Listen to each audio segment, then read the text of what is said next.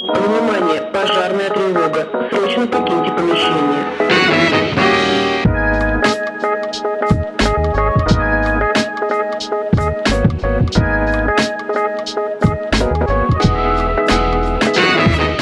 Всем привет!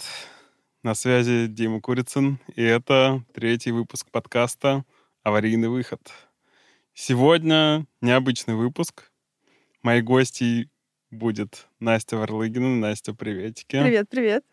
Но Настя необычный гость. Когда я ей рассказал про идею подкаста, она супер воодушевленно сказала, что это то, что ей прям супер интересно, и она бы хотела делать это вместе, и поэтому подкаст «Аварийный выход» мы будем делать теперь вместе. И, наверное, чтобы лучше познакомиться, а, расскажи, почему, расскажи, почему ты решила ворваться. Ну и расскажи про себя, конечно же, чем ты занимаешься вообще, как предприниматель и как человек. Ну, это прям ответ на целый подкаст. А, да, всем привет еще раз. Э, очень рада здесь быть в двух ролях одновременно. Э, я соосновательница двух компаний, э, которые помогают другим бизнесам становиться более экологичными, снижая их воздействие на окружающую, окружающую среду. А, одна компания — это компания «Простое дело». Это, по сути, консалтинг. Мы работаем с разными крупными и средними бизнесами в России, помогаем им перестроить процессы, там, оцениваем то, как они воздействуют на окружающую среду, обучаем сотрудников, обучаем топ-менеджмент, то есть так комплексно подходим к тому, чтобы компании переходили на более экологичные рельсы. И вторая компания это Елка, это такая SaaS-платформа плюс консалтинг уже на международном рынке. У нас вторая компания в Штатах. И вот второй компании уже почти год.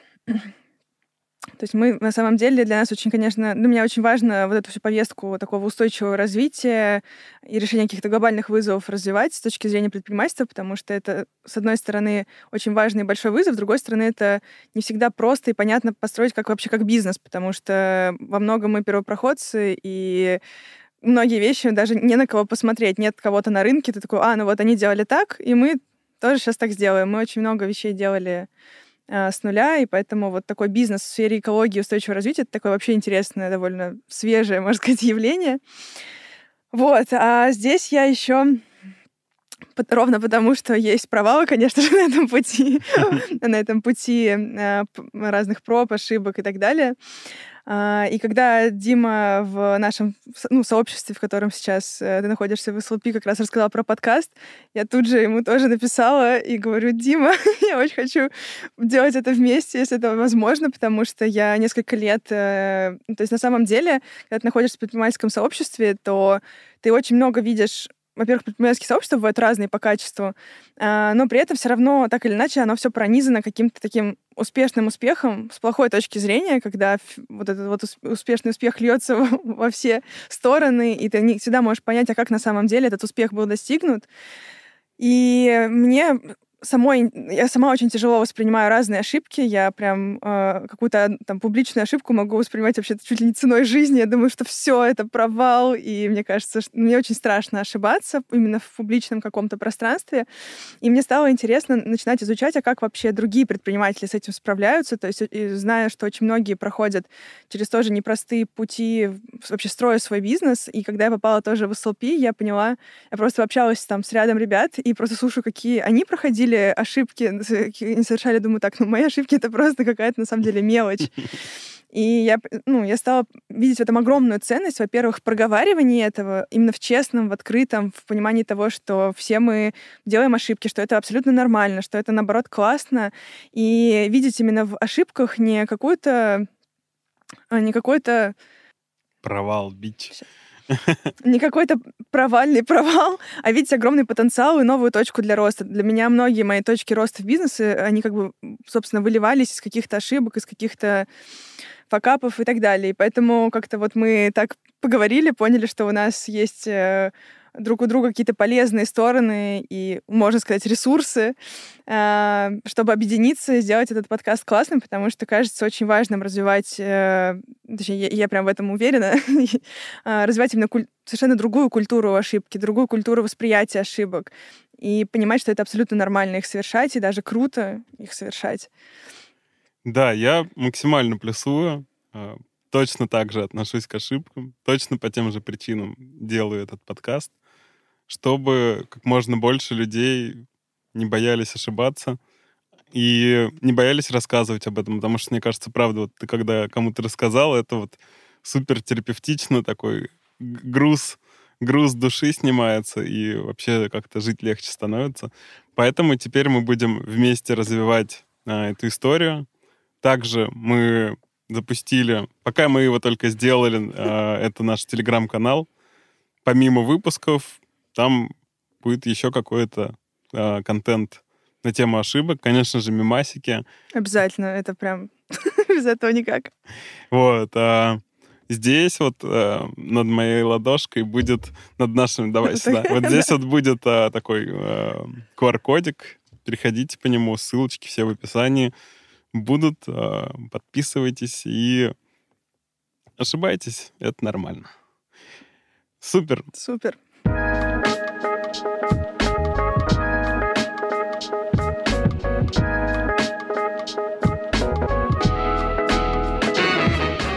Да, давай тогда перейдем к истории.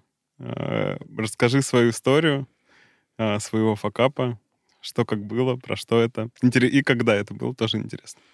Это довольно свежий э, факап. Для меня это такой первый публичный, можно сказать, каминг-аут с этим. Ну, я даже, ну да, с этим, с этим, по сути, с этой некоторой ошибкой, э, из которого очень много интересного вылилось.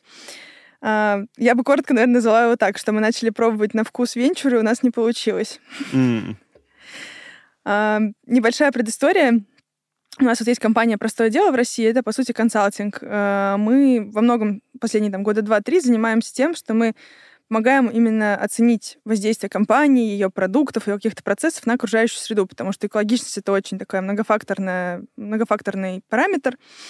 И немногие понимают вообще, как выстраивать свою стратегию, если ты не знаешь даже, как бы, где у тебя, как сильно там твое производство загрязняет, э, как сильно там твои покупатели влияют на окружающую среду.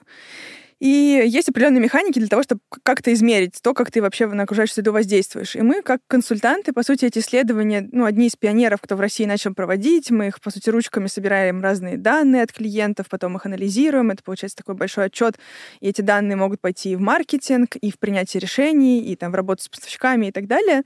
И, конечно, э, ну, работать с, большими, ну, с большим количеством данных, это, ну, всегда очень трудоемкий процесс, там очень много ручной работы, и мы э, специально для такого рода исследований есть специальное программное обеспечение международное, но оно в основном было разработано в 2000-х годах, и оно абсолютно не адаптировано под пользователя, там страшный интерфейс, там прям, ну, то есть нужно быть специалистом, специалистом и прям знать, э, где что находится, чтобы как-то уметь им пользоваться, то есть оно максимально не упрощает работу. И, конечно, мы это все попробовав, пообщавшись с кучей других экспертов на международном рынке, поняли, что нет классного ПО, которое могло бы делать такие исследования быстрее и качественнее.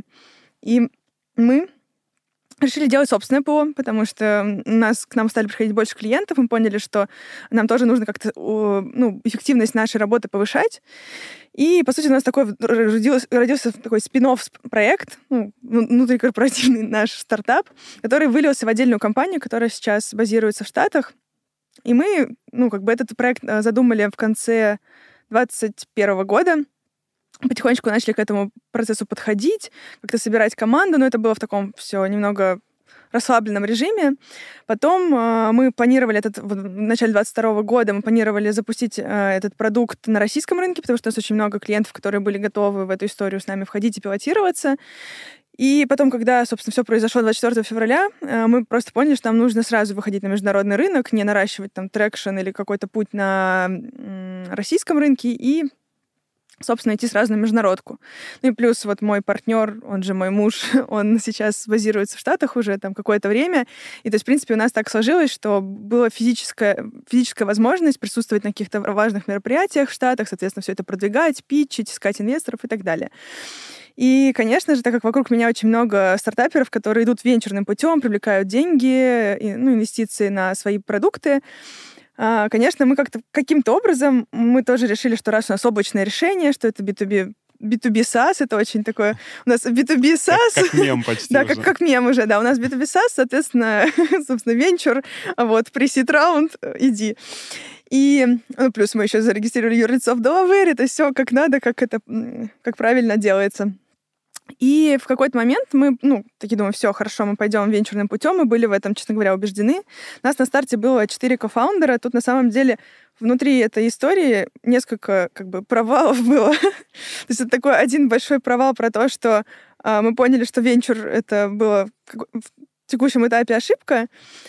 А, но Началось оно все с того, что вот нас было четыре кофаундера. Для нас э, с Никитой, так как мы с Никитой, с моим партнером, мы простое дело развивали вдвоем, для нас, конечно, было очень непривычно работать четвером. Ну, то есть как бы тут как-то все по-другому строится. И один из кофаундеров, э, на котором была продуктовая функция, по сути, он был продуктом, лидировал всю продуктовую разработку, а, он отвалился вообще довольно рано, весной вот 22 года, в тот момент, когда мы практически этого не ожидали. Э, то есть это для всех было довольно неожиданным решением. Ну, так сложились обстоятельства, но условно мы оказались перед фактом того, что через две недели там условно он с нами не сможет дальше продолжать. И, конечно, э, а я это еще узнала, когда я была в командировке в Владивостоке, у меня 5 утра, я никакая, я узнаю это, у меня начинается паника, я прям начинаю, ну, я начинаю злиться, в общем, у меня целый спектр эмоций, я всех поднимаю на уши, говорю, срочно давайте созвон. Вот, ну, мы как бы все выяснили, проговорили, то есть мы полюбовно довольно расстались, мы в очень хороших отношениях, но, конечно, для нас, для всех это был не, ну, непростой э, факт, потому что как бы без лидера по ну, продукту, конечно, ну, тяжело. И мы такие, хорошо, ничего, мы справимся. И, по сути, продуктовая функция легла на Никиту. А на Никите была, было все видение продукта, плюс он еще как бы SEO, который отвечает в основном за фандрейзинг, потому что непосредственно находится в Штатах. И, конечно, ну, мы как бы думали, ладно, мы как-то справимся, тогда мы решили. При этом мы помним, да, что у нас еще есть компания в России, мы как бы растем, масштабируемся, там тоже нужно внимание, там не все сделегировано, еще очень много чего нужно отстраивать. Вот, ну и как-то мы начинаем во всю эту круговерть венчурную погружаться. Я еду на Emerge, это мероприятие, ну, конференция для стартапов. А, собственно, готовлю свой первый пич на английском. Это было супер волнительно. Ну, просто я, мне кажется, все случилось накануне этого дня, чтобы вот, чтобы, мне кажется, мое волнение было просто на максимуме. Ну, и мы во всю эту как бы венчурную гонку начинаем прям погружаться с головой. То есть я езжу в какие-то я сама как бы нахожусь в России и езжу в разные там, мероприятия, ну, там, в разные страны, там, в СНГ, либо какие-то, ну, близлежащие, где проходили разные конференции. А Никита, собственно, начинает общаться, он переезжает в Сан-Франциско, он до этого жил в Агае, переезжает в Сан-Франциско, и там начинает тоже ходить, знакомиться с разными ребятами, инвесторами и так далее. И мы, конечно, это наш первый, во-первых, венчурный опыт, во-вторых, это наш первый продуктовый опыт, потому что мы до этого делали, ну и делаем консалтинг, и, конечно, это совершенно другая модель, совершенно другие какие-то законы. Ну и а, в итоге мы вот настолько во все это погружаемся. Конечно, у нас работы, наверное, там, не знаю, там 15-18 э, рабочих часов в сутки. Э, ну, причем мы еще работаем с большой разницей. Вот между Москвой и Сан-Франциско, если я правильно помню, 10 или 11 часов, 10, по-моему, 10 часов разницы. Это, конечно, много очень. Ну, и вот эта вся круговерть начинает нас засасывать, а при этом, когда ты постоянно общаешься с ребятами, которые тоже там привлекают инвестиции, и ты смотришь, как, э, вот особенно, мне кажется, Никиту это давило, когда ты в Сан-Франциско ходишь, со всеми общаешься, там эти привлекли, те привлекли, и все как-то вот оно вот так все живо, быстро, и ты понимаешь, ну, у тебя как бы прям... Э, тебя... Фома у тебя фома, с одной стороны, с другой стороны, такой, надо быстрее это привлечь. Плюс мы как бы начали собирать команду, у нас там были разработчики, бэкэнд и фронтенд дизайнер, и все они у нас были как бы на таких условиях, что мы как бы, естественно, ну, э, платим, когда, ну, то есть у кого-то там были опционы, а у кого-то ну, то есть мы договорились, что мы оплатим определенную сумму, когда привлечем инвестиции. Mm-hmm. То есть инвестиции мы должны были оплатить там часть затрат на зарплаты. И, соответственно, мы как бы с Никитой были подвязаны на вот этот KPI, что нам нужно привлечь деньги, потому что у нас как бы есть определенные там обязанности, договоренности и так далее. Плюс нам нужно было тоже там вкладываться в покупку там разных баз данных, ну еще чего-то. Конечно, мы там определенные базы данных и то, что нам нужно было для разработки, мы покупали из наших условно денег из нашего российского, э, с российского юрлица. Вот, ну и в какой-то момент мы во всю эту круговерть попадаем, и мы решили выходить на рынки, связанные с ритейлом, с FMCG, с, ну, в общем, такими consumer goods рынки, где есть конечный потребитель. Потому что мы с этими рынками очень много работаем в России, и мы в целом понимаем, как они функционируют. И в какой-то момент, во-первых, мы начинаем очень много тестировать разных гипотез, при этом параллельно Никита занимается фандрейзингом, при этом у нас есть еще текущие проекты в простом деле, а, там тоже есть какие-то свои процессы, работа с командой и так далее. И, конечно, мы начинаем прям тонуть в обильном количестве задач и всего. И в какой-то момент просто понимаем, что мы настолько уже устали, что как бы ты тянешь просто как будто потому, что нужно. Ну, то есть э, не потому что... То есть, конечно, меня это и Никиту это очень сильно драйвило, но когда у тебя просто начинают проседать базовые какие-то потребности, ты не успеваешь есть, Никита очень мало спал, там, по 3-4 часа в сутки. Еще огромная разница во времени. Ну, плюс мы еще как пара тоже не виделись, и как бы мы скучаем, и, в общем, какие-то такие разные личные вещи. Это все, конечно, в какой-то момент начинает очень там, тяжело сказываться на самочувствие, на здоровье, но при этом мы вообще не теряем никакой веры. Мы такие, ну все, хорошо, вот там давай там поставим цель до конца лета привлечь инвестиции. При этом понятное дело, что, конечно, мы полностью привлечением инвестиций не занимались full time. То есть мы для себя прям вынесли огромный урок, что если привлекать инвестиции, то должен быть отдельный фаундер, который только этим 24 условно на 7 занимается. Мы этим занимались пол ноги, а, как бы, и, конечно, ну, наше внимание было рассредоточено на огромное количество вопросов, и в какой-то момент во-первых, мы э, заходили в, в определенные сектора, связанные там с упаковкой, с э, вот FMCG, FMCG-производителями. Эм а, и в один момент появляется чудесная девушка Стася в нашей жизни, благодаря, кстати, сообществу Air Founders, которое Катя создала, э, Курашу. Ее я знаю, в общем, это, в общем, исупишный такой вайб. А, и как раз появляется девушка Стася, которая тоже, у нее стартап в этой же области. Мы очень классно нашли точки для соприкосновения, поняли, что мы можем партнериться, плюс оказалось, что они с мужем, они базируются в Нидерландах, вот, но они в том числе инвестируют в разные а, международные импакт-стартапы, как ангелы. И как-то у нас тогда отношения стали... То есть мы, во-первых, друг друга прям влюбились, и наши отношения стали завязываться. И в какой-то момент Стася была тоже до этого там директором по устойчивому развитию в крупной горнодобывающей компании. И она нас, в общем, в какой-то момент она говорит, ребят, слушайте, вот если вы готовы со мной там пойти в эту отрасль, работать с э, горнодобывающими компаниями, с автопромом, я как бы готова вас всячески поддерживать, там, саппортить, вводить определенную большую инициативу. И, с одной стороны, конечно, мы вот там последние 3-4 месяца пытались нарастить traction с определенным вообще сектором, совершенно с другим. А тут нам предлагают пойти совершенно вообще сделать разворот на 180 градусов, но при этом я настолько была уверена в тот момент в партнере, который нам предлагал это сделать, что, ну, конечно, вот так вот со стороны, сбоку не зайдешь в горнодобывающую компанию. Ну, как бы, не будь у нас какого-то контакта и точки входа, конечно, мы бы вот так не пошли. И тут мы с Никитой принимаем решение, что да, нам нужно, во-первых, развернуться, и тут еще тоже важно сказать, что так как наш продукт, он довольно сложный, мы, конечно, мы, заходя в разные компании, понимали, что э, нам нужно было, условно, у нас, мы зашли в несколько фондов, пришли к нескольким инвесторам, они говорят, супер, вот ну, у нас был как бы некоторый soft commit, это такое как бы первичное соглашение о том, что они готовы в нас инвестировать, но они там дали нам, условно, месяц-два на то, чтобы мы нарастили traction, и там у нас было несколько пилотов. И, соответственно, у нас в какой-то момент стал фокус на пилотах, мы стали заходить в разные компании и стали понимать, что у всех компаний плюс-минус одна задача, но очень разные вот в текущем моменте какие-то потребности. И, по сути, наш продукт под каждого из них был бы очень сильно кастомизированный. И чем это, по сути, отличается от консалтинга, не очень понятно, потому что мы каждый раз ручками делаем новый продукт, и, конечно, для нас, как для стартапа, это очень, ну, дорого. Угу.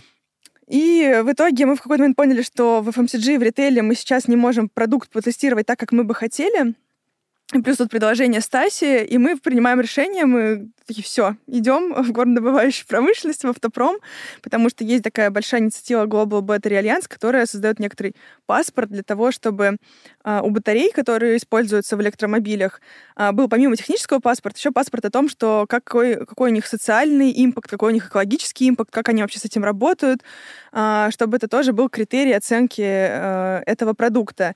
И это такая большая-большая инициатива, которая вообще была создана в рамках Всемирного экономического форума, и ее там поддерживают больше больше там 100 компаний, по-моему, больше 110, там всякие Tesla, Audi и так далее. И, конечно, это очень привлекательно было в эту инициативу зайти, но это означало прям разворот на 180 градусов.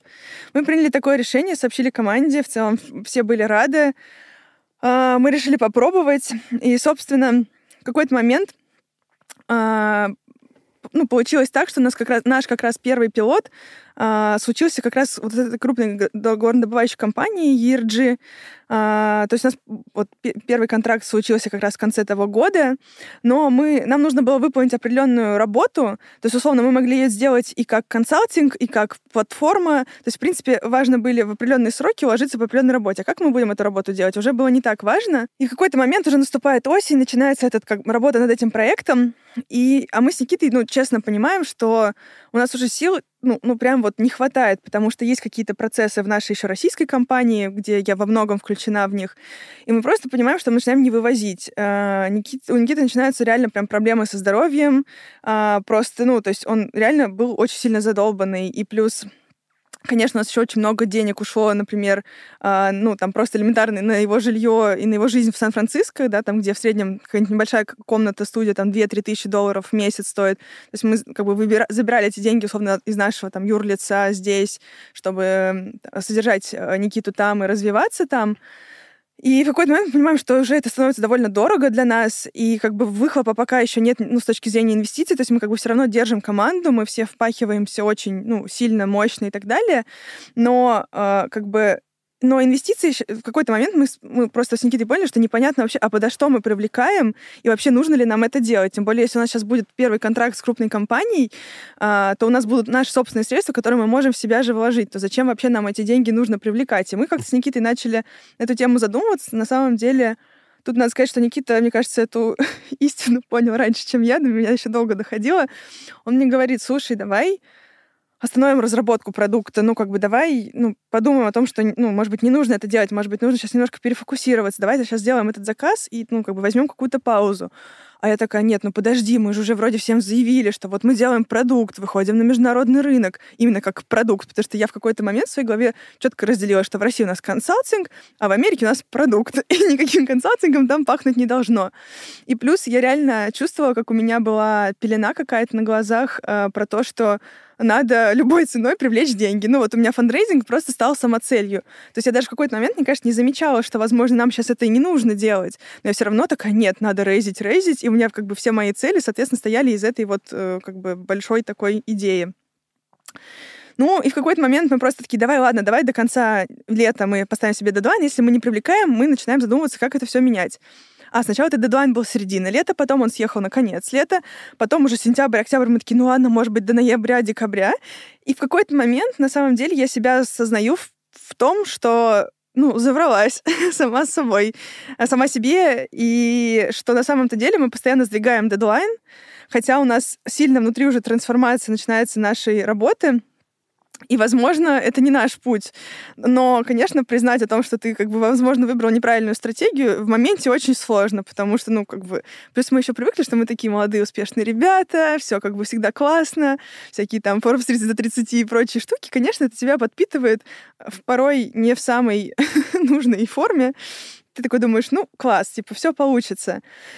И в какой-то момент э, у нас был мы, мы что-то, Никита такой, слушай, а давай веб-3 подкрутим там, под наш продукт. Что-то, ну, на самом деле э, у нас не было цели как-то хайпануть на этой истории. Мы просто в какой-то момент поняли, что это реально может решить технологически определенные наши там затыки по сбору данных и так далее.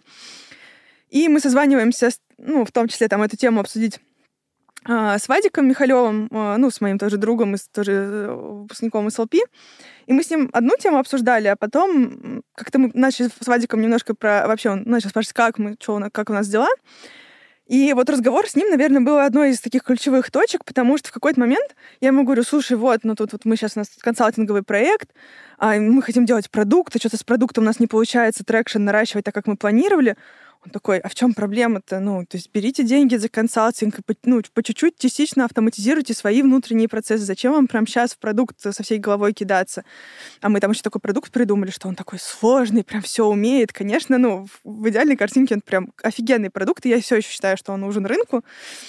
А, но когда у тебя очень ограниченные ресурсы, ты, как бы, по сути, на последние деньги уже начинаешь это все развивать, и там еле на последние деньги живешь. Э, ну вот Никита реально жил на последние деньги в Штатах, просто потому что у нас выручка здесь рублевая, там у него никакой выручки нет, и плюс только одни косты постоянные на жилье, на еду, на что-то еще. По сути, он начал себе отказывать вообще во многих элементарных вещах в жизни, и как бы я тоже так уже начала себя чувствовать не очень комфортно.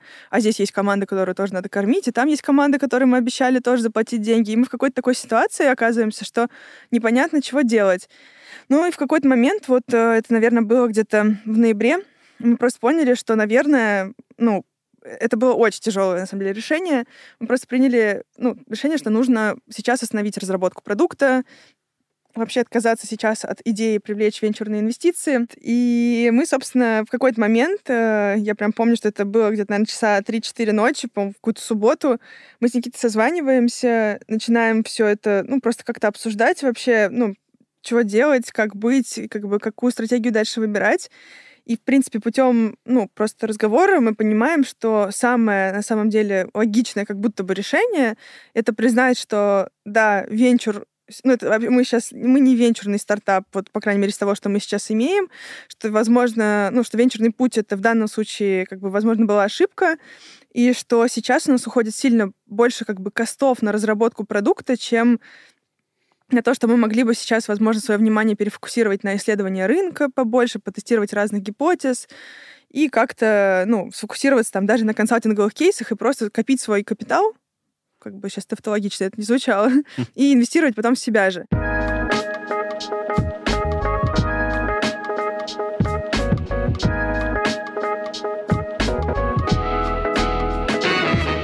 И в этот момент, когда я понимаю, что нам нужно всю команду разработки распустить, во-первых, там есть и мои какие-то, ну, друзья, с которыми я хорошо общаюсь, и вообще ребята, которые у нас в команде разработки были, это прям, ну, крутые ребята. А, и, по сути, это означает в том числе попрощаться с нашим третьим кофаундером, который был CTO. Ну, и, и у меня прям, честно, был кризис. Я, мне кажется, всю ту ночь прорыдала. Ну, просто осознавая это все, мы как бы даже там немного поругались. И, ну, в целом, для меня это прям очень тяжелое было решение. А, потому что я, с одной стороны, очень не просто расставаться с людьми, ну и как бы, приз... во-первых, да, не просто расставаться с, людьми, расставаться с людьми, признавать, что ты ошибся, ну и, по сути, еще сразу же начинаю думать, а как же об этом публично рассказывать, как вообще это так все сложно, как это доносить. Ну и, собственно, на самом деле, вот, ну, мы, мы это решение приняли, а, прорыдались, скажем так. А потом немножко сделали буквально пару дней, ну, как-то паузу, вдох-выдох, немножко переварить, вообще пожить с этой мыслью. А, когда поняли, что это как бы не было какое-то импульсивное решение, что оно, наверное, ну, не то чтобы единственное верное, но вот из тех водных, которые у нас были в тот момент, казалось, ну, оно действительно верным. И дальше уже нужно было... Дальше второй начинается очень непростой этап. Нужно э, ну, эту мысль донести до всех и всем mm-hmm. об этом рассказать. Тут, конечно, было очень сложно. А, просто я терпеть не могу такие разговоры. Вот когда разговоры касаются, особенно там тоже, не знаю, а, там, не знаю, оплаты труда, каких-то вот таких тонких моментов. Ну, вот это вот такие, вот, знаешь, как бы тут вроде бы никто и не виноват, но все равно хочется максимально комфортно, чтобы все остались как, как бы в каком-то выигрышном условно положении, но все равно чем-то условно придется жертвовать. И дальше вот у нас была череда созвонов, встреч общих, где мы просто, ну, по сути, объясняли, рассказывали, как есть на самом деле. А, была прям серия очень таких непростых встреч. И на самом деле я, мне кажется, готовилась к гораздо худшему. Я очень рада то, как восприняла все это команда. Конечно, для многих это было, ну, не самым таким, ну, простым и приятным решением, потому что это означало почти всю команду распустить. И непонятно, когда мы к продукту условно снова вернемся. А, и также это означало, что мы, по сути, расстаемся с нашим третьим кофаундером, что тоже было непросто, но я Вове очень сильно благодарна, потому что он, мне кажется, максимально вот здраво и адекватно это воспринял, э, как только можно было. Пройдя все это, мы уже стали заниматься какими-то ну, финансовыми вопросами, плюс, конечно, мы какие-то выплаты компенсировали, где мы могли, потому что ну, многие ребята проделали очень большую работу и вложились, то есть это как бы было наше с Никитой решение компенсировать часть затрат. То есть мы, конечно, не обязаны были это делать, но мы хотели это сделать. И мы просто поняли, что нам нужно сейчас, во-первых, финансовые потоки отстроить, э, именно валютные в том числе, и как-то немножко вообще взять передышку, не вступать в эту венчурную гонку с попыткой привлечь ради того, чтобы привлечь, и дать себе побольше пространства. Вот тут я точно понимаю, что, мне кажется, это была большая ошибка, что мы как-то э, сделали такую... Ну, то есть мы очень хорошо знаем российский рынок, И в целом, конечно же, там, ритейл в России и в ритейл на международные рынки прям, ну, не то чтобы отличается совсем, но, конечно, там очень много отличий. И мы как-то базово решили, что мы в целом многие вещи могли бы перенести, но очень много специфики, потому что мы с европейским рынком начали работать и со Штатами, и везде есть своя регуляторика, свои какие-то нюансы, своя культура общения, и, конечно, мы не взяли достаточно времени на то, чтобы э, с этим поработать, это поизучать. И вот это, мне кажется, была одна из тоже больших ошибок, э, просто не дать себе время э, позаниматься продукт маркет фитом и вообще понять, как бы на каком рынке, как ты работаешь, как ты... Мы сразу прям пошли сразу привлекать инвестиции, и, ну, это прям такое было, знаешь, в омут с головой. У меня вопрос есть. Хочу чуть-чуть назад откатиться. Ты по несколько прикольных моментов сказал, что вот мы там два или три раза сдвигали дедлайны. Да. Вот э, очень интересно, что в этот момент больше драйвило. Вот я слышу э, две штуки в, твое, в, твоем э, спиче, что первое, что типа страшно было признаться, что вот мы не поднимаем деньги, вот, а, а вторая штука, как будто бы, ну вот сейчас еще чуть-чуть и получится. Или они обе. Вот, и вот это ощущение интересно. Слушай, ну на самом деле у меня почему-то ощущение, что мы не поднимем раунд, да, вообще не было, и до сих пор даже нет его, потому что мы недостаточно попробовали, чтобы я могла сказать, что мы не подняли. Uh-huh. А мы попробовали, ну то есть, наверное, нам нужно было, может быть, сотни инвесторов поговорить. Мы поговорили, ну, может быть, с парой, тройкой десятков, но это довольно мало. Обычно, uh-huh. когда люди фанрейзят, они с сотни там, инвесторов в неделю разговаривают. Скорее было, во-первых, то, что... Э, вот, наверное, второе, то, что ты сказал, а, про то, что ля вот-вот и получится, потому что там были разные факторы. Ну, то есть а, где-то там удлинялась немножко разработка продукта, и мы поэтому не могли, например, в пилот зайти. Там, ну, какие-то появлялись технические сложности, о которых мы, естественно, не знали на пути. А, ну, например, еще из тех э, штук, которые сдвигала наши дедлайны, у нас э, в какой-то момент э, мы просто поняли, что нам уже пора подключать у нас было три итерации фронта, фронтендера. Сначала с нами был один парень, в какой-то момент, э, после 24-го он там решил, ну, наниматься, ну, решил на другую работу переходить, он такой, я не смогу участвовать. Мы такие, окей, но сейчас это не критично, нам фронтенд не так, ну, сейчас на текущей стадии не страшен. Потом наш сетевой тоже нашел еще одного парня, Вроде все классно, он такой заряженный, готовый включаться, все супер побывала на нескольких встречах, мы там договорились, и, ну, там в какой-то момент не было работы, потому что у нас там, ну, бэкэнд немножко удлинился, а потом его нужно было включать. И в какой-то момент человек просто пропал. Ну, то есть он реально пропал. Ну, то есть я до сих пор... Он не вышел. Это было, ну, мне кажется, в начале лета, ну, может быть, честно говоря, уже не помню даты, но суть в том, что это где-то было больше, чем полгода назад. И человек нам нигде не отвечал. Ну, то есть я очень верю, что он жив и здоров, но человек просто пропал. И вот я до сих пор не знаю, что с ним. Мы просто в какой-то момент выключили всех процессов. А, и все, человек исчез. А что вот ты в эти моменты с тобой происходило? То есть бац, там, ну, условно, срок сдвинулся, человек пропал. Это все, мне кажется, такие штуки, которые, ну, как-то так выводят из равновесия. Вот, а особенно, когда ты там не высыпаешься, там, не знаю, не доедаешь и так далее, вот а, как вообще это все происходило? Ну, э, я высыпалась, в отличие от Никиты. Я не доедала. У меня это, в принципе, проблема есть.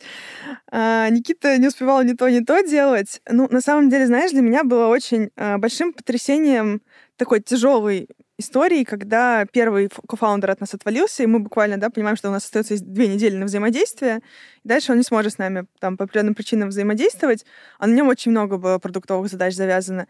Я тогда пережила, мне кажется, единомоментно огромный шквал от гнева, раздражения, какое-то ощущение некоторой беспомощности, непонимание, что вообще делать дальше. Как бы, ну, короче, вот прям весь спектр того, что, блин, ну что за жесть вообще происходит. Потом, ну, я еще просто очень эмоциональный человек, поэтому я очень ярко все испытываю. А, плюс я не курю, не пью, и, соответственно, у меня нет никаких допингов, которые как-то бы мое восприятие чего-то исказило. Я максимально вот как есть. И вот, мне кажется, та точка, да и, в принципе, наверное, после событий 24 февраля, когда было очень много напряжения на пике, когда как бы я понимала, что там все мои, там, ну, то есть люди э, в безопасности, я могу как бы помогать там кому-то, а, и вот после ухода, наверное, первого кофаундера, вот это в какой-то момент было прямо пиком. И когда уже пропал э, фронтенд, я уже такая думаю, ну, ладно, как бы у нас кофаундер отвалился, вот это прям реально, ну, была проблема в какой-то момент, но мы вроде справились. Хотя немного возвращаясь, я понимаю, что отсутствие продуктовой функции на старте — это прям большой провал. И то, что она упала на другого человека, который занимался привлечением инвестиций, это супер была большая ошибка. Так вообще делать... Я могу потом маленький гайд написать, что делать не нужно. И потом уже, когда вот отвалился фронтенд, я такая, ну... То есть я уже как-то мне кажется, в тот момент я уже такая думаю, ничего, и это решим, и при этом, конечно, мне очень сильно помогло то, что поддержка Никиты и поддержка Вовы, вот третьего кофаундера, они такие, ну, они как-то они два очень спокойных, э, вдумчивых мужчины, а я такая очень, очень, как сказать, эмоциональная девушка, которая прилетала к ним иногда, они такие, Настя, все хорошо, сейчас мы это разрулим. И вот это, конечно, поддержка их мне очень сильно помогала немножко как-то стабилизироваться. Плюс там такая была эм, вообще э, скорость событий, что я как бы даже, мне кажется, не успевала на этом зафиксироваться. Я такая, так, окей, бежим дальше, у меня там конференция тут, конференция там, у Никиты тоже там техкранчи, не техкранчи и прочие штуки, что мы просто готовим там пичдек сюда, готовим вот в какой-то акселератор, сейчас проходим Y Combinator, там, стартап School. В общем, у нас столько было всего, что нам просто даже некогда было заморочиться. Скорее, вот, ну, была какая-то проблема, мы как-то обсуждали внутри, как ее решить, и просто решали. Ну. То есть, э, грубо говоря, ты, когда наступала жопа, ты просто занимала себя другими делами, и это тебе помогало выбраться? Или еще как-то? Да нет, наверное, знаешь, э, как это... Э, э, как-то жопа — это относительное понятие. это когда ты, наверное, находишься в большей жопе. ну вот, ушел кофаундер. Жопа, кажется, жопа. Вот, по крайней мере, из твоей речи понимаю, что жопа. Э, ты как бы говоришь, вот у меня огромный там спектр эмоций был. Ну, в таком можно спектр эмоций, не знаю, там на неделю, на две залипнуть. Можно и дольше. Вот. А, а я слышу, что ты там денек, в общем, по поэмоционировала, и все, помчали дальше. В целом, да, наверное, так. Во-первых, э, просто потому что ну, то есть я до этого тоже проходила, то есть вот нашей компании второй почти пять лет, и первые пару-тройку лет я по каким-то ситуациям, например, там кто-то в публичном поле э, нелестно высказался о нас, это было абсолютно неэтично, некрасиво, я очень триггерюсь с несправедливости и глупости. И когда кто-то тебя вот так ни с того ни с сего условно обижает в публичном поле, я, конечно, вот помню, я в тот день, например, выпала на, на целый день. Я просто не могла ничего делать, я то рыдала, то еще что-то. И в какой-то момент, когда ты каждый раз из-за какой-то... Потом ты понимаешь, что это на самом деле мелочь на фоне всего, я поняла, что это очень ненормально вот из-за такого выпадать, ну, на сутки как минимум. И в целом, а, благо, вот, ну, те, те, с кем я работаю, они как-то меня немножко то, чтобы компенсируют, скорее дополняют, и мой вектор вот этого какого-то очень эмоционального включения направляют в русло действия.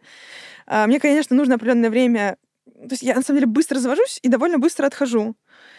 И в этом смысле я просто понимаю, что то, что мы делаем, это классная вещь. И то, я, меня очень сильно драйвит то, что мы делаем, в каком, в каком контексте. Я понимаю, что мы как бы делаем вклад в решение больших глобальных вызовов. И в этом смысле э, у меня абсолютно как-то во-первых, не опускаются руки, а во-вторых, я понимаю, что, ну, блин, это, это такой, как бы, путь. Все проходят через ошибки, все, ну, как бы, это случается в моменте, тебе реально тяжело, но ты понимаешь, что, что ты делаешь и зачем ты это делаешь, и все равно я выбираю направить свою энергию все-таки в созидание и в какое-то действие. И плюс, когда мы с моим там партнером или партнерами обсуждаем, а как мы эту штуку, проблему будем решать, мне становится сильно спокойнее. То есть у меня не просто какая-то проблема, ты такой, а, типа, что делать? Мы такие, окей, давай подумаем, кто что из нас сделает, как мы поищем, какие варианты, давай посмотрим, какая у нас, какие у нас есть тактики. И от этого ты уже переходишь в более конструктивную плоскость и такой, окей, типа, все, все решаемо, просто, ну, ну, нужно попробовать. И вот, наверное, этот подход мне сильно помог. Ну, и я скорее не переключалась на другие задачи, просто их было автоматом много, я просто не могла циклиться на чем-то одном долго. Нет, ну, я понимаю, я имею в виду, что в целом можно как бы вот достаточно даже имея там вот бэклог задач срочных, но бывают моменты, у меня так в жизни было один раз, что вот, ну, меня просто вырубило, и я вот день, все, типа, полная отключка. И я ничего... А, ну, бывает у некоторых людей такое может, там, не знаю, неделю длиться. Вот. а, И там, ш- что помогает? Ну, вот мне, мне понравилось про то, что поговорить с партнерами, это правда, вот как, как, как подкаст рассказать про ошибки, поговорить, Да. это прям прикольно. И когда еще ребята спокойные с тобой, это вообще классно. Ну, да, их как бы если довести до какой-то точки, то они не будут спокойными, но лучше этого не делать. Вот, но у них запас прочности больше, чем у меня, по крайней мере. Вот. Действительно так. А какие чувства вот, а, когда с ребятами расставалась? Что было внутри? Это причем еще довольно свежие чувства, потому что это вот было, ну, Ну да, месяца три назад. А, я прямо, не знаю, у меня... Я очень... Я, гиперответственный человек, и это как бы офигенно клевое свойство и офигенно ужасное одновременно, ровно потому что, с одной стороны, ты, когда на себя какую-то ответственность берешь, я прям, ну, начинаю туда, возможно, энергии направлять больше, чем нужно, и мне кажется, что все становится важным, а с другой стороны, а, иногда гиперответственность, она как бы мне очень эмоционально дорого дается, и плюс, ну, я начинаю слишком что-то опекать. Ну, сейчас у меня уже гораздо лучше это, но вот в тот момент я прям чувствовала, как я как будто бы не справилась взятой на себя ответственностью. Для меня это равно, ну, прям какой-то... Причем эту ответственность на себя повесила только я, никто не вешал из всей команды, но я решила, что условно, мы ответственны за то, чтобы там у нас команда была правильно там трудоустроена, чтобы все получали нормальную зарплату, чтобы мы приняли, э, ну, чтобы мы получили там инвестиции и так далее. И как бы я всегда... То есть я не тот предприниматель, который э, ну, условно воспринимает людей как ресурс, э, который, ну, типа, ну, поработал, разошлись, типа, до свидания. И для меня это всегда очень какие-то тонкие взаимоотношения. Конечно, я, не, наверное, не за то, чтобы работать именно постоянно с друзьями, но скорее все равно испытываю некоторую, во-первых, привязанность к человеку, плюс для меня очень важен какой-то ценностный фундамент, который между нами. И если я в эти отношения вхожу, то я вхожу максимально на каких-то партнерских отношениях. Когда я тут, и когда я понимаю, что я условно ну, обещала, что мы там, там выплатим и так далее. Хотя все прекрасно понимали, как бы, э, то есть это не было ни для кого секрет, что есть сценарий, при котором мы ну, не поднимем раунд, им там что-то не выгорит. Это как бы, ну, это, это мы проговаривали, но все равно я ощущала а, какой-то какой-то именно провал и даже где-то немного вину, наверное, вину перед командой, что, условно, в нас поверили, а мы не справились. И вот это, конечно, для меня очень было больно осознавать. Причем никто из команды такого мне не сказал. Я сама так решила, что я виновата. Хотя вообще абсолютно все с большим пониманием отнеслись. Для многих это тоже был очень крутой опыт, потому что кто-то прокачал какие-то свои скиллы, кто-то в определенную отрасль погрузился. То есть это для многих было очень большой точкой роста. Но для меня в моменте это прям было таким провалом, что мы не смогли, хотя взяли на себя ответственность. И я прям ощущала очень большую, большое какое-то ну, горе из-за этого. И плюс у меня такое, знаешь, было ощущение, когда я, в принципе, довольно ну, нелегко расстаюсь, например, с какими-то местами. Я очень там, ну, я, я, я точно, наверное, не человек, который там может э, менять места в своей жизни там каждый месяц, условно. Я привязываюсь к месту, мне важны какие-то определенные ритуалы. То же самое с людьми. И вот я прям чувствовала такую, знаешь, э, грусть, что ли, расставание с вот этой, со своей идеей, с командой. И как бы, ну, осознавание того факта, что да, вот оно сейчас заканчивается, и по сути начинается что-то непонятное, и ты не понимаешь, как будет дальше, и, внутри, и как бы дальше оп- опор никаких нет, но это ты, эту текущую опору, которая как бы уже начала рушиться, но ты все равно ее подклеивал пластыриками с разных сторон, а, ты тоже ее как бы уже рушишь до конца. И получается, ты как бы в таком непонятном состоянии, и, и не туда, и не сюда, и, и хочется за что-то зацепиться, и понимаешь, что единственное, что можешь зацепиться, это какая-то внутренняя только устойчивость, только за себя. И вот в, тако, вот в этом, конечно, мне было ну, очень непросто как-то с ребятами разговаривать. Хотя я говорю, реально, я прям не ожидала такого прям понимания со стороны команды, но мне прям вот я просто помню все эти вот, э, ну, там, не знаю, минут 10 до созвона там с кем-то, потому что мы с кем, ну, лично со всеми поговорили, потом там в, с- в определенных отделах, потом, ну, в общем, все вместе. И я прямо, ну, а, ты еще не знаешь, как пойдет разговор. Ты вообще, ну, то есть ты разные стратегии продумываешь, понятное дело, все стратегии ты проработать не можешь. А, ты еще понимаешь, что как бы да, ты как бы классный, вроде бы предприниматель, который заботится о своих сотрудниках, но есть определенные фина- э, там, ну, и финансовые, и ресурсные ограничения, ну, куда ты не можешь пойти дальше. И поэтому тут тоже так, и ты еще продумываешь разные переговорные тактики, очень стрессуешь из-за этого. А кто там что подумает? А вдруг подумаешь, что ты там такой, такой, секой. Ну и, в общем, у меня вот этого... А, а, а что подумают? А как вообще... Не подумают ли люди, что как бы я безответственный и не заботящийся а, руководитель, хотя я очень ну, хочу быть... Ну, то есть я себя проявляю как ну, совершенно иначе. Я очень сильно этого боялась. Вот, поэтому какой-то такой, наверное, был спектр ощущений. А какая была конечная мысль? Сейчас приведу угу. там свой пример. Uh, у меня было такое, что вот я сейчас зафакаплю проект, и мой клиент, типа, от меня откажется и еще расскажет всему-всему рынку, что, типа, не надо с ними работать, и я умру бедным. Вот, ну, то есть у меня, я как-то в какой-то момент прочертил вот эту линию до конца, ну, то есть понял, как бы, куда... И я каждый раз, вот когда какой-то был э, трудный момент, я понял, что я туда черчу эту линию, да, буквально до смерти. И, и мне от этого бывало именно до ужаса mm. страшно.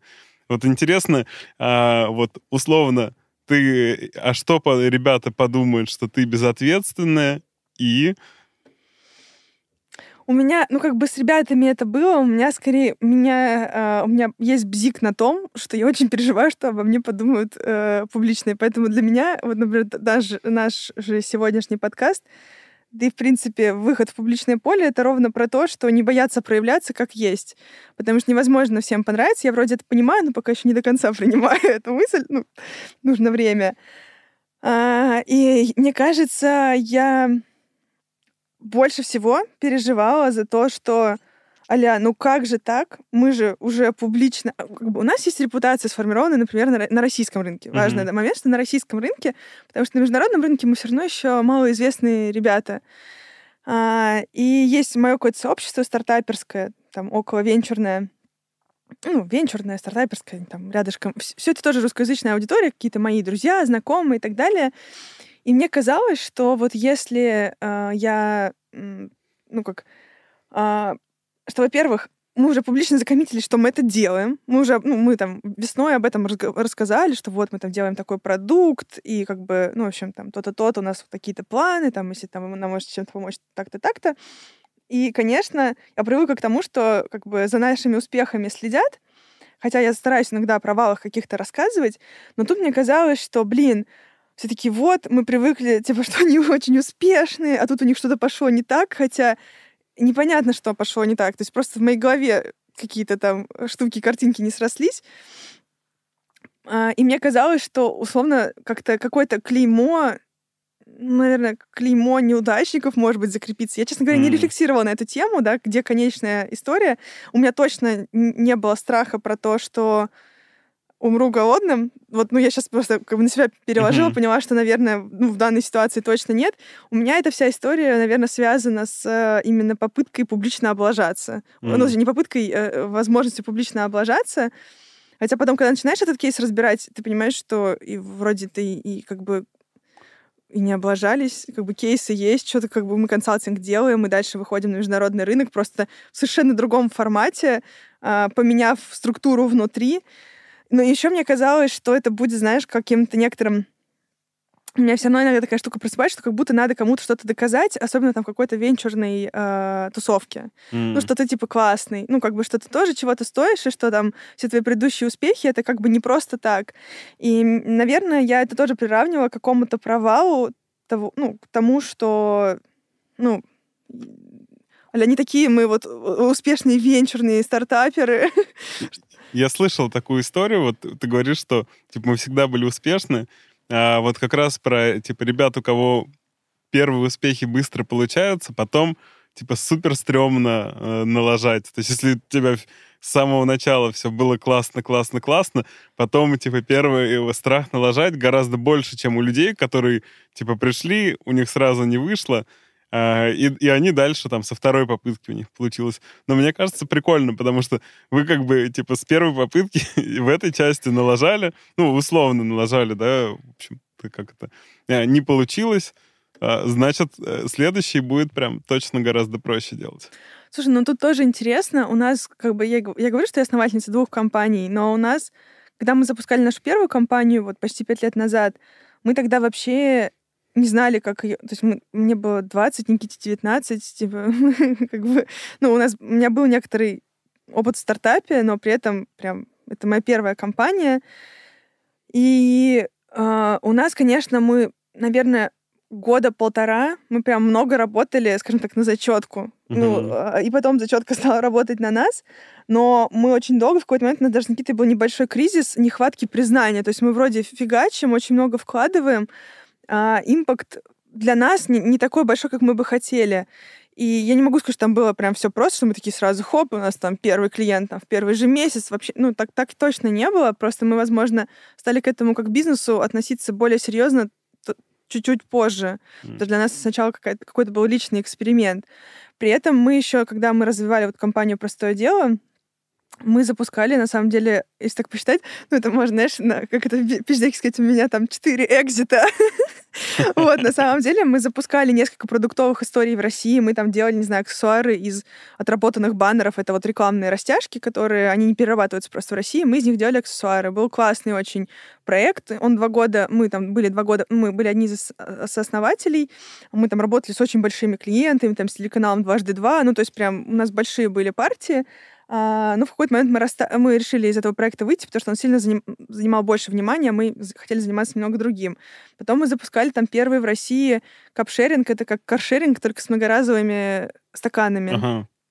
А, а, вот, и проект назывался КАПС, но мы его запускали в ковидный год, и там вообще, конечно, интересная была конкурентная среда, я так скажу. Ну, было очень непросто, то есть это прям был очень сложный кейс, и по факту, конечно, пилоты толком не взлетели. Ну, я, я меньше от, к запуску именно этой штуки э, имела отношение, но, тем не менее, мы тоже такую штуку запускали. Потом мы там делали какие-то образовательные истории. То есть в целом мы пробовали разное. Где-то это прям сразу получалось сделать классно, где-то это не получалось сделать где-то было очень тяжело с надрывом, мы просто там отказывались от этой истории. То есть я, я не могу сказать, да, что это прям вот мы такие привыкли, что все прям как по маслу. Mm-hmm. Mm-hmm. Но тут просто еще какое-то такое внутренние какие-то, то есть мне кажется, это ожидание, точнее, как а, у меня не срослись. То есть я по сути попала в ловушку собственных ожиданий от самой себя же. И вот тут как бы такой диссонанс произошел.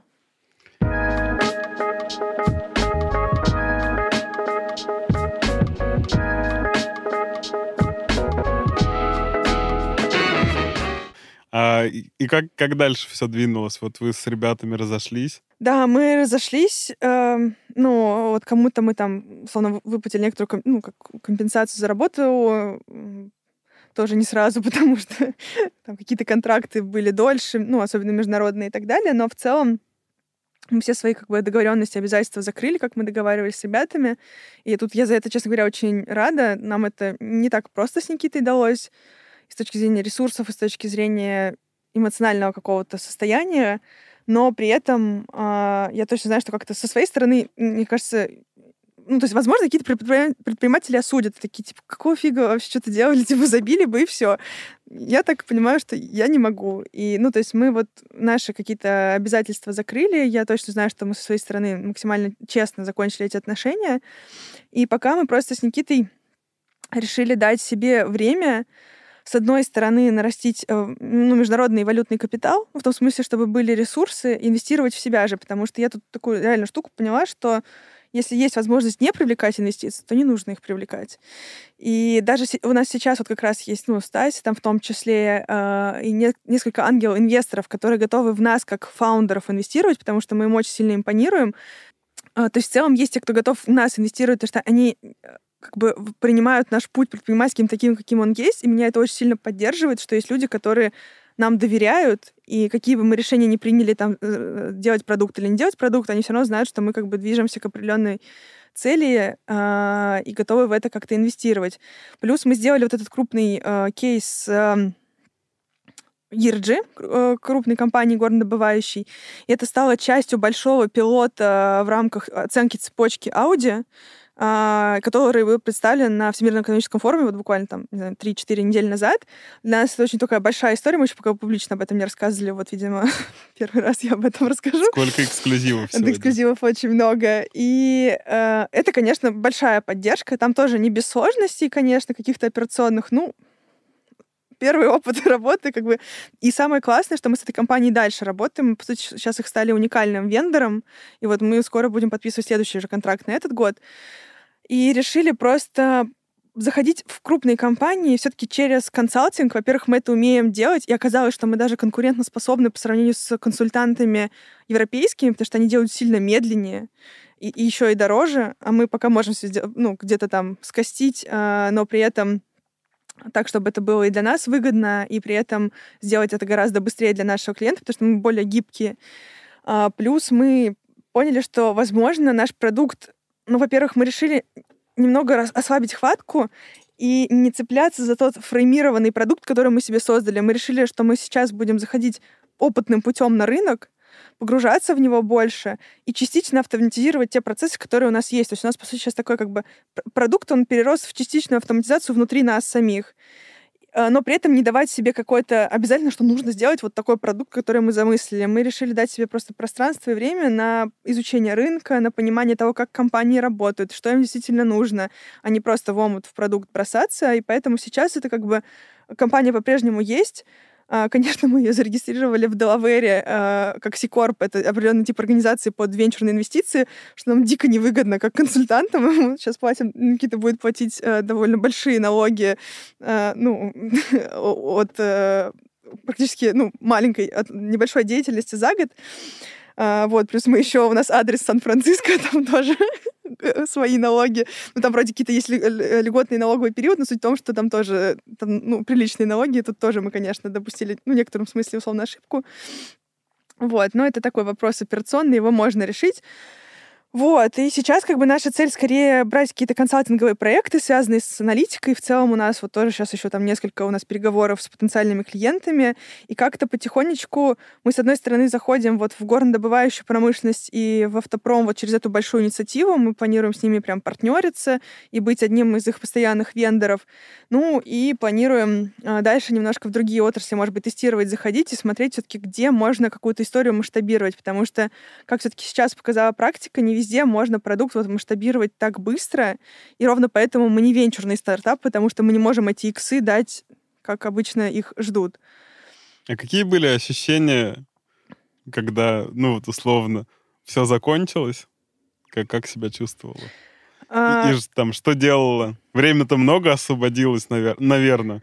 Вот. Как себя чувствовала, что делала? Я поехала в отпуск в Сочи. Слушай, это прям на самом деле, э, вот буквально мы закончили там последние созвоны, я понимала, что мне нужно, ну, я настолько была уставшая, ну, то есть вот прям э, не в смысле, что я задолбавшаяся и вообще ничего не, хот- не хотящая делать, а просто физически, эмоционально очень сильно вымотанная. И мне нужно срочно какой-то большой воде. вот, а я очень люблю море, океан. Из ближайшего доступного это было Сочи. Я туда поехала на недельку немного восстановиться, как-то принять всю эту историю. И, как ни странно, наверное, неделю-полторы спустя, когда немножко уже подотпустила, мы с Никитой кайфанули. Мы такие, блин, какое это было правильное решение.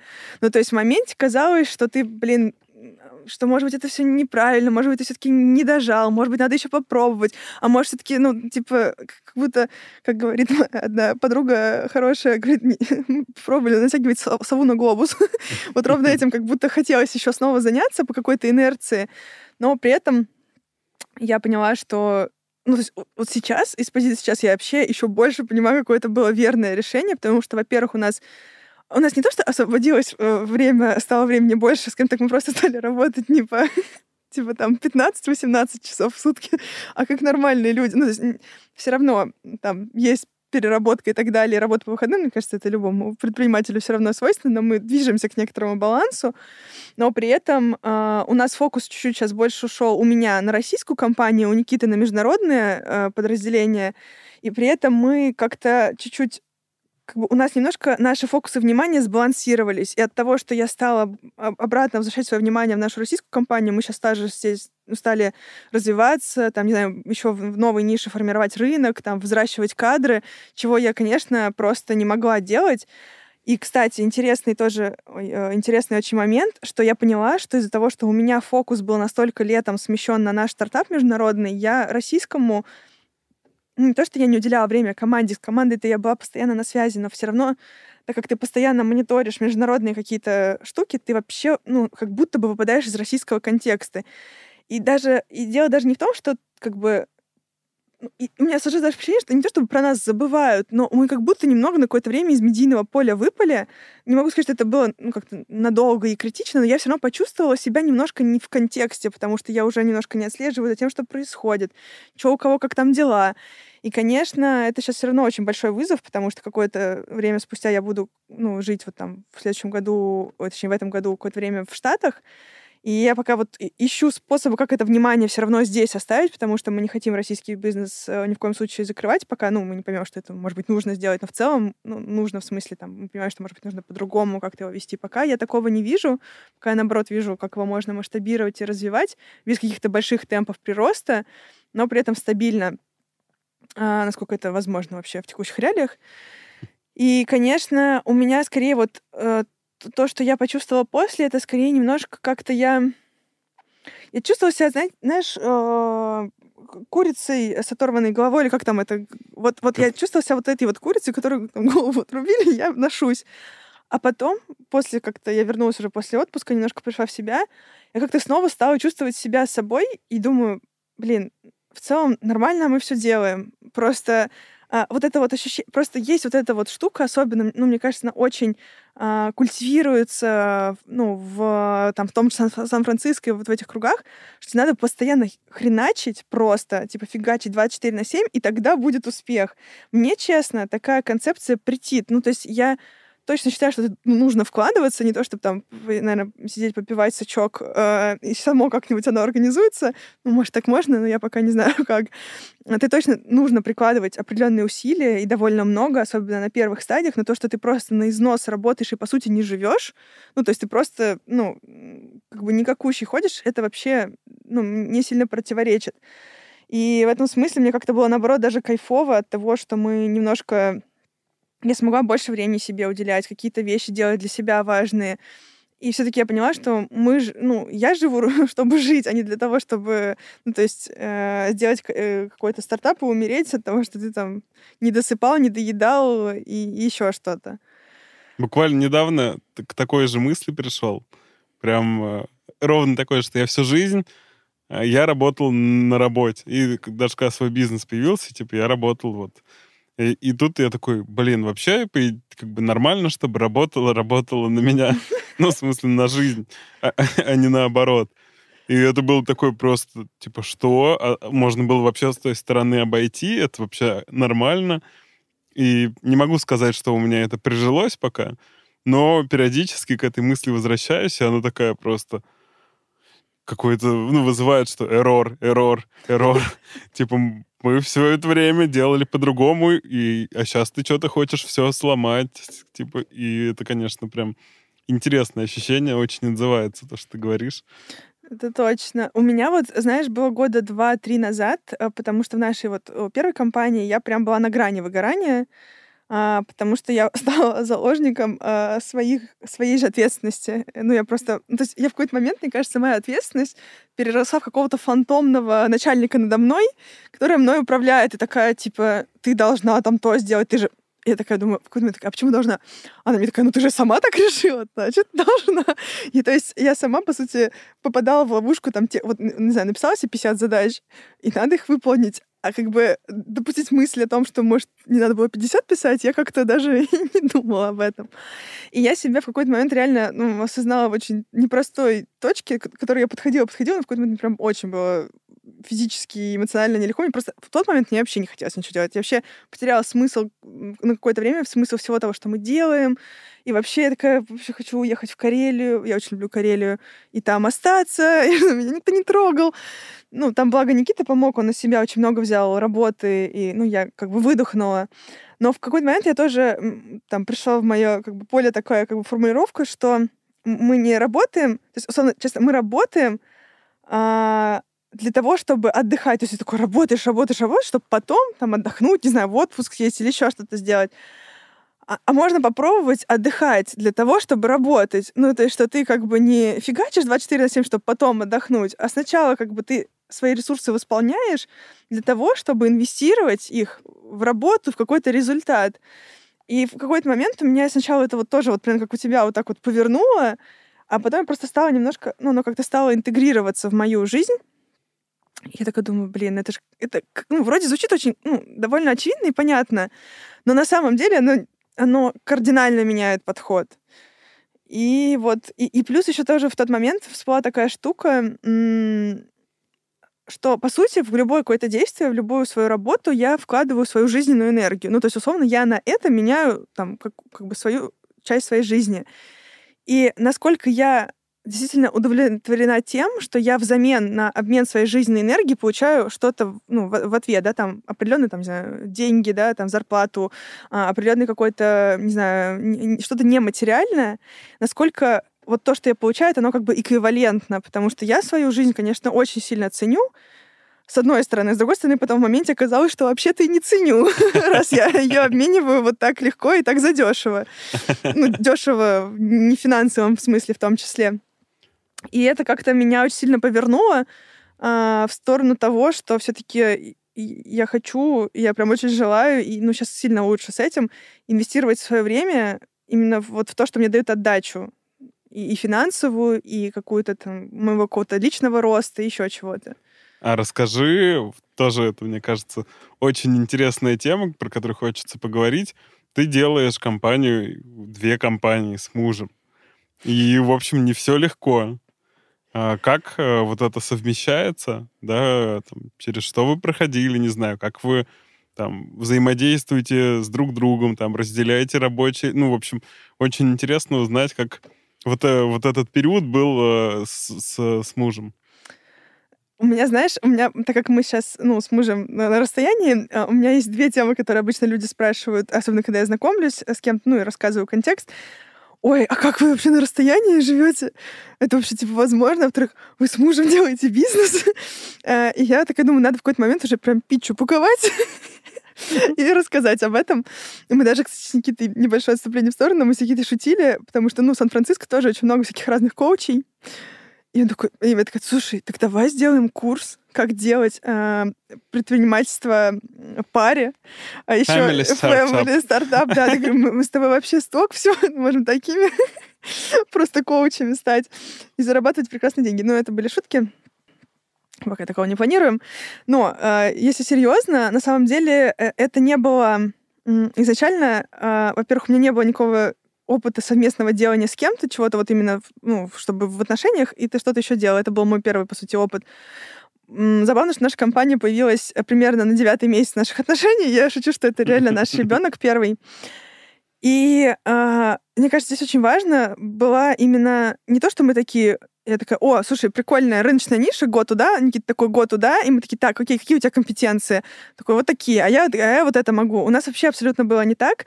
А, мы начали встречаться, оба жили в каких-то разных, варились в таких ценностных супчиках, каждый по-своему, а потом в какой-то момент мы мы очень много любим разные системные такие штуки, рассматривать вообще устройство мира и всякое такое. И в какой-то момент мы такие, слушай, так как бы устали говорить, хочется что-то делать. Это был конец третьего нашего курса. Мы пошли тогда на стартап Village в Сколково. И там выступал мой хороший знакомый Паша Лукша, а, и он как раз упомянул термин протопия, про который я до этого слышала, но как-то вот он тогда очень сильно срезонировал. По сути, это как бы прототипирование плюс утопия. То есть утопия — то, чего мы не можем достичь, и прототипирование — то, что мы как-то можем смоделировать. И, по сути, то есть это некоторая, условно, история о том, что ты моделируешь некоторую картинку будущего, идеалистическую, а, отматываешь ее как бы к сейчас и смотришь из позиции сейчас, из текущих ресурсов, что, какой шаг ты можешь сделать, чтобы там оказаться. И вот мы э, с Никитой ровно так и поступили, и мы просто в какой-то момент поняли, что у нас у обоих есть желание как бы что-то делать, э, и мы просто сели с ним там на газончик, вышли, ну, из, из зала, сели на газон, такие, слушай, давай, типа, как мы поймем, что, что мы хотим? И мы решили, как-то это было совместное решение, просто выписать ценности, которые нам важны. Мы такие, вот мы как пара, мы там ищем, ну, видим какое-то совместное развитие, да, в целом мы как-то хотим, ну, нести в какой-то вклад э, вообще в глобальные какие-то штуки. Какие ценности нам важны через 10 лет в обществе? И поняли, что партнерское взаимоотношение с окружающей средой для нас это для обоих очень важная фундаментальная история. Плюс Никита еще инженер-эколог, ну и как-то он профессионально с этим непосредственно во многом связан.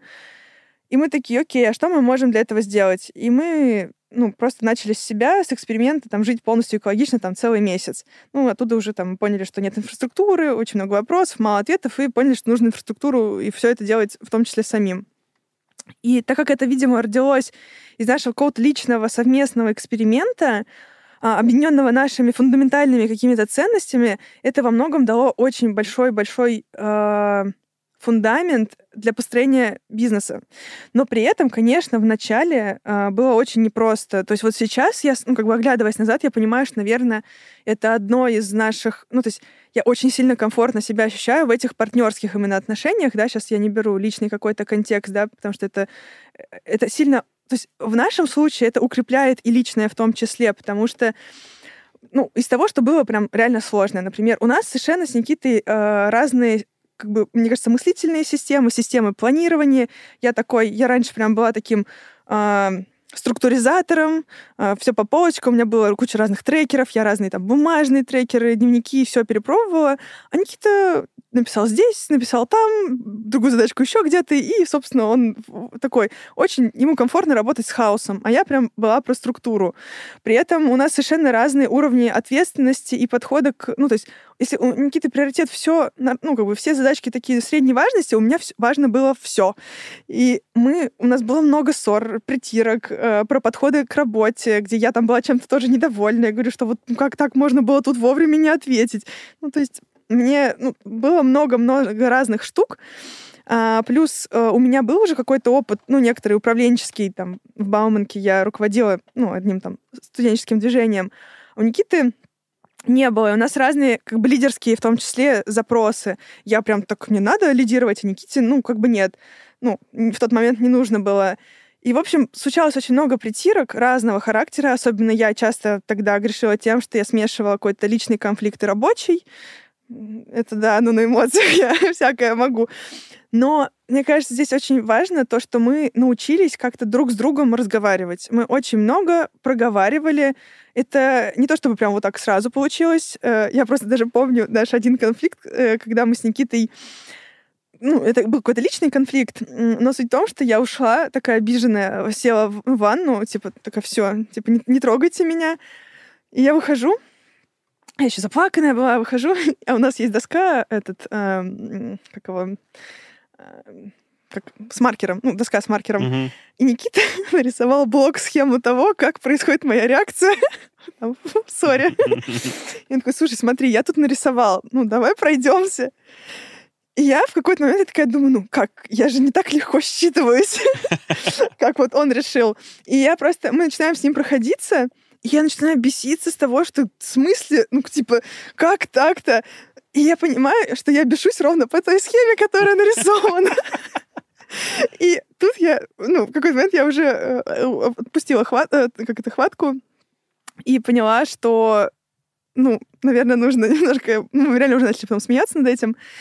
И я поняла, что, ну, надо, наверное, как-то действительно ну, то есть меня Никита очень хорошо понимает, и он как-то это хорошо структури... структурирует, при этом он очень открыт к обратной связи в его адрес. Я, например, не так открыта к обратной связи, но я учусь это делать. И как-то наш совместный рост в отношениях, я, например, вот сейчас тоже смотрю, как мы сейчас, например, какие-то проблемы проговариваем. Конечно, бывают разные эмоциональные штуки, когда мы оба устали, и просто, ну, вот, ты, знаешь, когда просто не сходится но при этом как сильно мы быстро приходим к какому-то пониманию, ровно потому что мы научились проговаривать и друг друга слушать. То есть это такой навык, который накопительным каким-то эффектом накапливается. И вот это, наверное, во многом...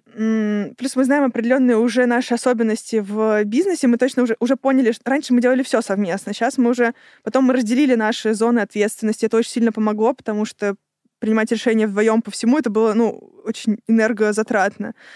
Ну, и, самое, наверное, важное, вот как я уже упоминала, что это какой-то наш ценностный фундамент, потому что мы прям по каким-то базовым ценностям настолько синхронизированы, что как бы могут быть расхождения какого-то операционного типа, но это все решаемо. Ну, это как бы все проговаривается, и как бы Никита знает мои особенности, я знаю Никитины особенности. В этом смысле мы как-то вот сейчас, я, на очень сильно довольна нашим партнерством, но тут другая штука открылась, что мы поняли, что э, мы как бы уже находимся в тепличной зоне наших э, рабочих, ну, как наших партнерских отношений, а хочется какого-то новой точки роста, нового вызова, и ровно поэтому, как я шучу, что это кофаундерская полигамия, что нам стало интересно попробовать именно партнерские взаимоотношения с кем-то еще, пойти в новый стартап. Вот, собственно, для меня тоже там работа с тобой — это тоже интересный новый челлендж с новым человеком, с которым у нас не проговорено так много, как проговорено с Никитой. Вот, ну и какие-то вещи мы просто, например, раньше я очень тоже там бесилась того, что мы в выходные или в какое-то нерабочее время все равно там съезжали в обсуждение работы, но мы как-то договорились, что э, есть как бы, что мы вот договариваемся там не говорить о работе, но мы не говорим. Если что, Никита такой, ну, слушай, извини, ну можно прям вот одну штуку вкину, ну прям вот одну. Но если соглашаюсь, он, конечно, вкидывает. ну или я так делаю, а, ну, э, в целом мы как-то стараемся уважать интересы друг друга.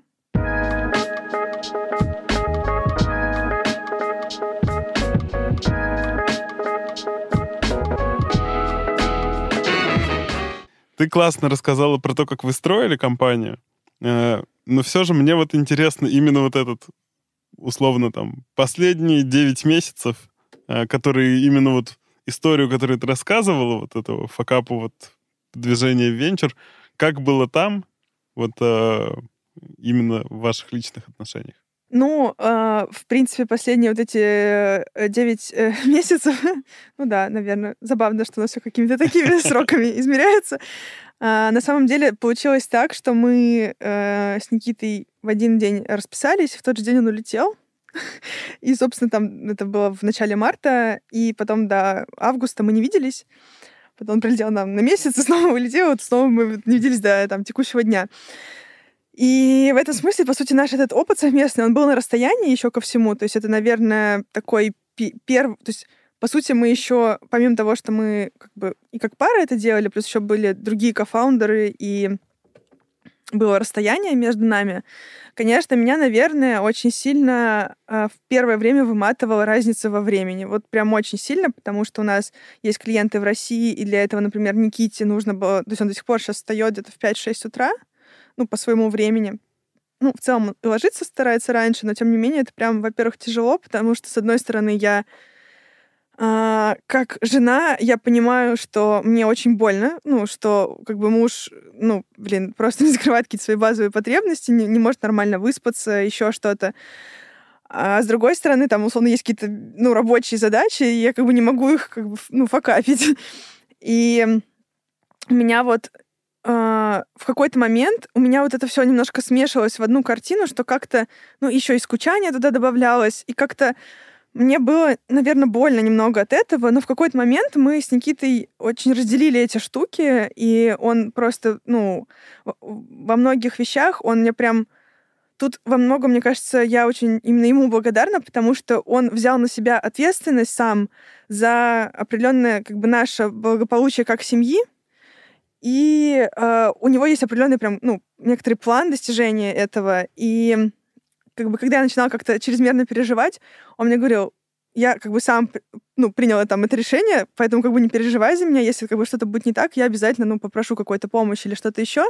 И мне в какой-то момент, и с одной стороны, мне казалось, что он, ну, не оценивает свои силы, а потом я поняла, что на самом деле он очень здраво подходит к тому, как он, ну, все это как-то планирует и работает с рисками. И мне сейчас, вот несмотря на то, что мы на расстоянии, да, у нас там много, мы уже прошли, скажем так, ну, трансформации и бизнеса, и всего, я чувствую огромную опору в нем. Ну, то есть я прям понимаю, что, э, ну, то есть как бы он во многом сейчас инвестирует свое время в выстраивание нашего совместного фундамента, и это как бы его выбор, и мне это очень сильно от этого, ну, как бы классно. И вот, наверное, такая большая поддержка с его стороны и поддержка меня мне очень сильно помогает даже на расстоянии, потому что я как-то расстояние даже уже сейчас не особо чувствую. Конечно, я скучаю, но при этом э, вот вся история, которая вот это произошла, э, мы просто... В...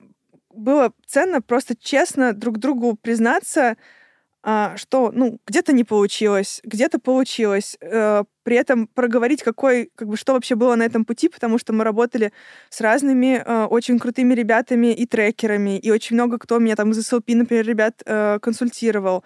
А кто-то делал очень крутые интро. Ну, то есть, на самом деле, а если так оглянуться на весь этот путь, очень много крутых, отзывчивых ребят, кто нас как бы саппортил на всем этом пути. И э, то, что конкретно не получилась вот такая вот история, это вообще, ну, не повод думать, что это прям факап. Это скорее путь. Да, он там не получился так, как мы задумывали изначально, но я прям вижу, как бы какой багаж я вместе с этим беру такой большой, как э, это, например, повлияло на наши отношения, что мы, например, от этого очень сильно с Никитой укрепились, что я, например, для себя тоже вынесла некоторые уроки по взаимодействию именно с партнерами, с другими.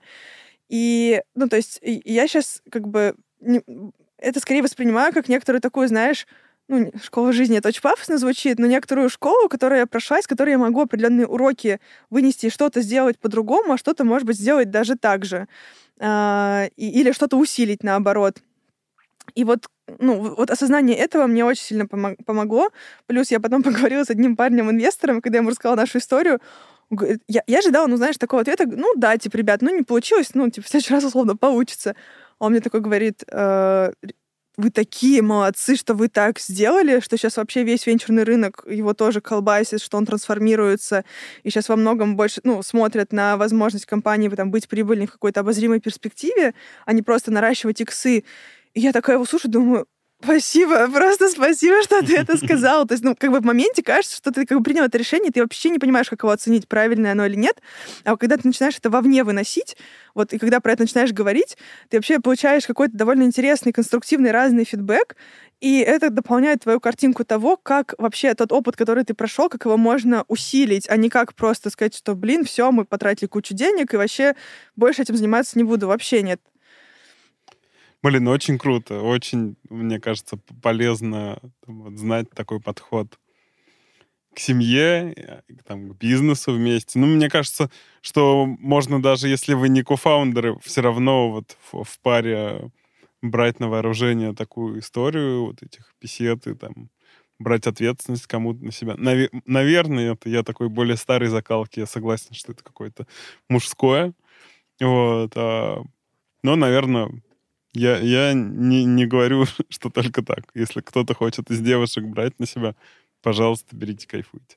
Спасибо тебе вообще за эту историю. Я безумно кайфанул, чему-то научился. Вот. Очень было круто. А, что-нибудь скажи там, нашим зрителям, слушателям а, на прощание. Вот. Не знаю, какую-нибудь главный вопрос, есть ли жизнь после факапа? вот, ну и какая-то, не знаю, твоя а, завершающая мысль. А, да, перед тем, как я скажу завершающую мысль, я скажу, что до новых встреч, потому что мы еще точно увидимся.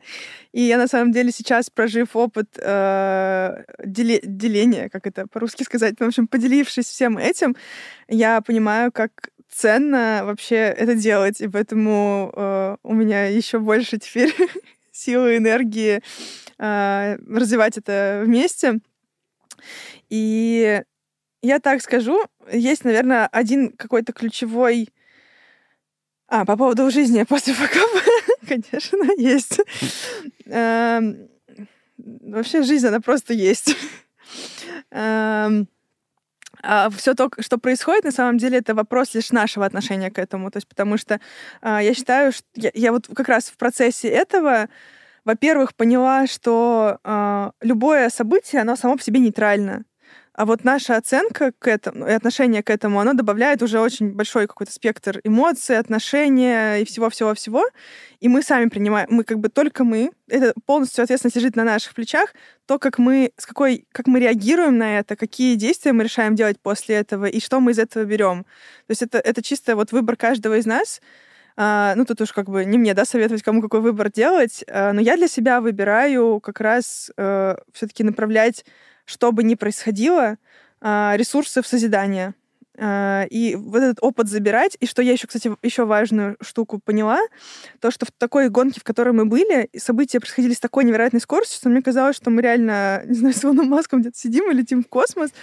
Просто события были с такой частотой, что я даже не успевала отрефлексировать, что происходило. Но потом, когда мы вот приняли ком- решение команду распустить, у меня появилось время, э, появилось желание как-то этим поделиться. И у меня, кстати, было намерение записать подкаст, так что все очень-очень срослось. Ровно для того, чтобы присвоить этот опыт себе, потому что я поняла, что он как бы он проходит, но я на него так типа смотрю сбоку, как-то переживаю в процессе, но он как бы сам по себе идет. А я поняла, что это же мой опыт, и я как бы хочу, чтобы я его присвоила себе. Ну и совсем-совсем завершая, это такая, ну я, наверное, тут, может быть, где-то повторюсь, потому что я часто это публично говорю, но для меня это по-прежнему, наверное, самое незыблемое, самое фундаментальное вообще, что может, ну, бы самая-самая большая опора. Uh, у нас есть такая фраза, как-то она сама родилась в конце там любого даже выступления, еще чего-то. Uh, такая фраза, она когда еще на наших uh, этих нашем мерче, э, мерче, как это правильно говорить, неважно, что все начинается с любви. И в этом смысле я настолько, мне кажется, пропускаю эту фразу через себя, потому что я убеждена, что все начинается в первую очередь с любви к себе.